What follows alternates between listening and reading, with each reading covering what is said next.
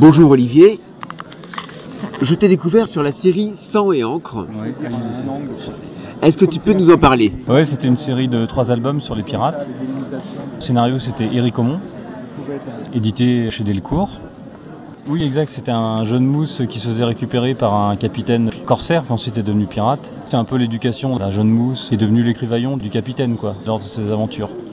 Tu dessines crypto. Est-ce que tu connaissais déjà la cryptozoologie Ça, oui. Ouais, je connaissais. Bah, J'aimais bien moi, tout ce qui était animaux fantastiques et tout. euh, le Bigfoot, le Loch Ness, enfin tous ces trucs-là, ouais. Mhm.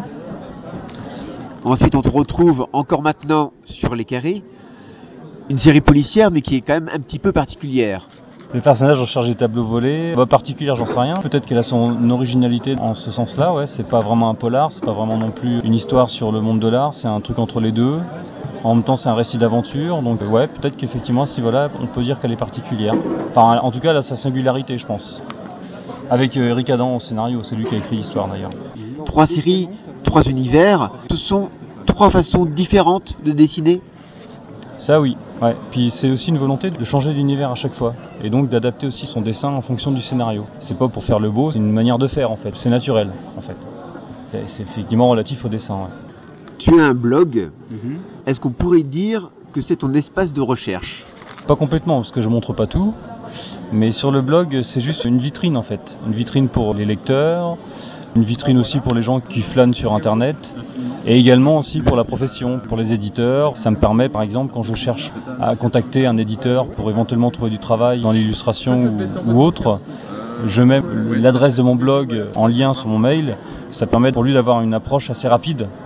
À la base, c'est pour ça que j'avais créé, parce que je voulais avoir une sorte bah, comme un site, quoi, un truc en ligne qui puisse montrer un peu mes différentes façons de travailler. Voilà, tout simplement.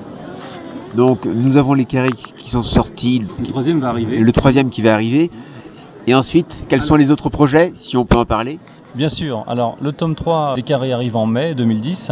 Arrivera également cette année un premier tome aux éditions Futuropolis avec Sylvain Rumberg au scénario qui fait Orbital entre autres chez Dupuis. Cet album s'appellera euh, Face cachée. Ce sera un diptyque, donc il y aura deux tomes. Chaque tome fera 150 pages. Ce seront des romans graphiques très influencés par le manga. Il a écrit une histoire qui se passe au Japon. On a voulu essayer de faire une, on va dire, sans être prétentieux, mais une forme de manga euh, entre français, on va dire. Manga à la française, quoi. Dans le style également, c'est du noir et blanc. Enfin, je vous laisserai découvrir, on verra bien. Et donc, celui-là sort quand? J'ai pas encore la date parce que je suis en train de le terminer, mais c'est sûr et certain que ce sera courant 2010. Donc surveillez les bacs. Très bien. Bah écoute, merci beaucoup et puis à très bientôt. Bah merci à toi et puis bah à bientôt aussi.